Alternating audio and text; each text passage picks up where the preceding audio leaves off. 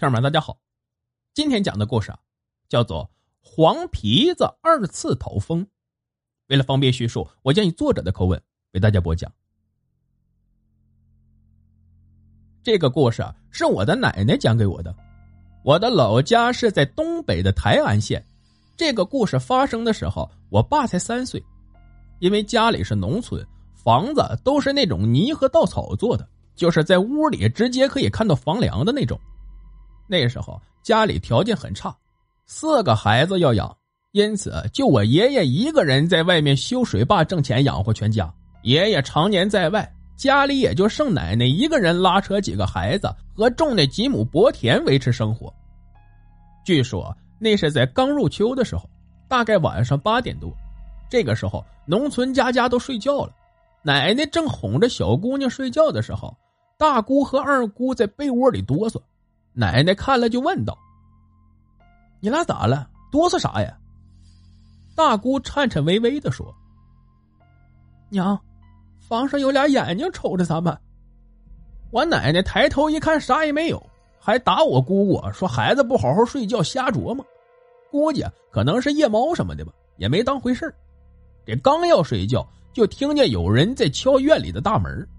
奶奶不知道什么事就赶紧穿上衣服去看。原来是三爷和他儿子，也就是我爷爷的弟弟和侄子。当奶奶刚要走到大门口的时候，突然看到房顶上直溜溜一个黑影站着，有半米多高，俩绿眼睛格外的亮。奶奶趁着月光看着，像是一只黄皮子，心里说：“毁了，这黄皮子是要害咱家人呢。”虽说这黄皮子在农村呢，一般没人招惹。奶奶因为惦记着家里的几个孩子，也就顾不了那么多了，顺手抄起土块就砸了过去。谁知道那黄皮子竟然躲都不躲，直着又站了一会儿，转眼一猫腰就没影了。奶奶害怕那东西再回来，就带着孩子一起去我三爷家去住，一连几天都不敢回家。后来捎话叫我爷爷回来了，这才又全都搬了回去。事情过了大概半个月吧。有一天晚上四点多的时候，三爷的儿子领着我爸和我大姑去草垛拾稻草烧火，正要进院的时候，就听见背后有人说话。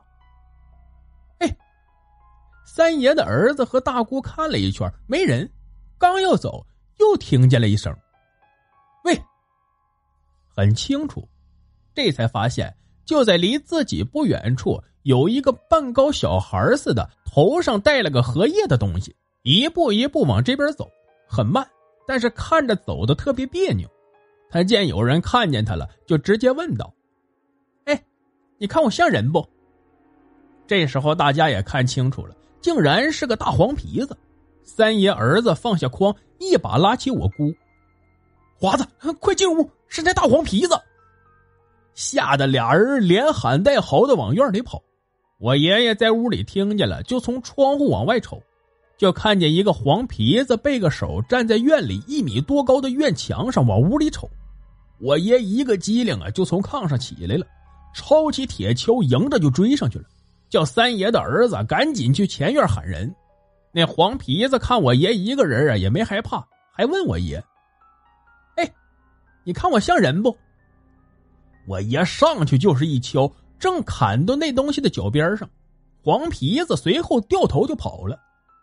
正赶上我三爷和家里的几个爷们迎过来，这时候他也不学人走路了，四个爪子跑得飞快，几个人抡了几下都没打着，一转眼钻进草垛里没影了。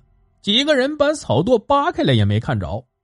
后来呀，觉得不是好事，就找隔壁屯子里的一个半仙儿给看看，说是因为我爷爷修水坝的时候刨到了那畜生的窝，把小黄皮子给压死了。他是来报仇霍霍人的，随后回到家又烧香祷告的给供了七天，又在家里的房梁和院墙上挂了什么符，这才再也没看见过那个小东西。后来听说这黄皮子可能都有了上百年的道行，因为那只黄皮子从后背一直到尾巴尖的毛啊，全都是白色的。好了，故事就讲到这儿。节目的最后啊，别忘了点赞、评论。转发，感谢您的收听。